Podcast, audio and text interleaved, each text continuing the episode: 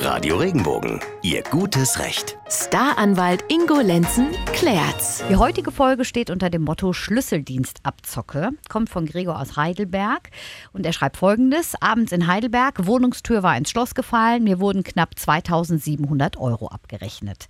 Ich habe Anzeige erstattet, bekam dann die Info, dass diese Briefkastenfirma aus Essen aus vielen Fällen Polizei bekannt sei. Und bei der Frage nach den Kosten wurde angegeben: Anfahrt 20 Euro, der Rest ist mit dem Monteur abzurechnen. Dieser hatte sofort das Schloss aufgebohrt und durch ein neues ersetzt über 1000 Euro. Info des Monteurs zu dem Endbetrag: Ja, da ist nur das Komma verrutscht und außerdem zahlt das ja die Hausratsversicherung. Da war die Scheckkarte aber schon im Lesegerät. Ähm, Ich weiß gar nicht, was unser lieber Gregor da jetzt wissen möchte, aber ich kann mal Folgendes dazu erzählen, denn das ist für mich wirklich ein ganz wichtiges Thema.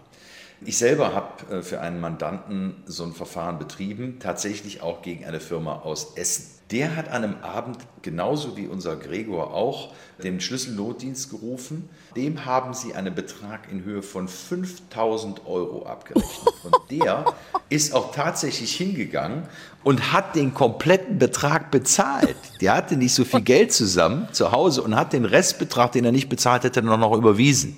So. Und so kam der dann zu mir und sagte immer, ist das rechtens? Und das ist natürlich nicht rechtens.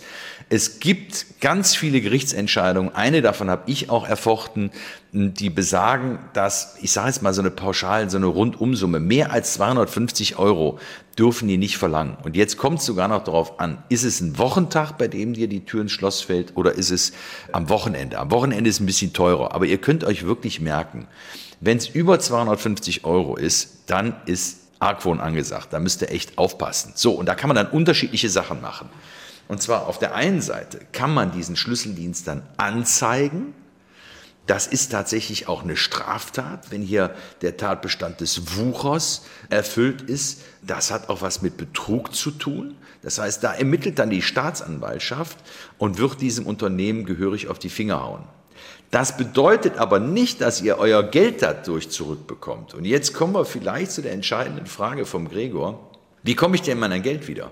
So, und an mein Geld komme ich natürlich nur dadurch, indem ich entweder einen Mahnbescheid gegen diese Firma beantrage oder aber mit einem Anwalt die Rückzahlung des Betrages verlange, beziehungsweise, wenn dann keine Reaktion kommt, eine Klage erhebe. So, da laufe ich aber Gefahr, dass ich es mit einer Briefkastenfirma zu tun habe, wie der Gregor hier auch richtig erwähnt, und dass ich mein Geld nicht wiederbekomme.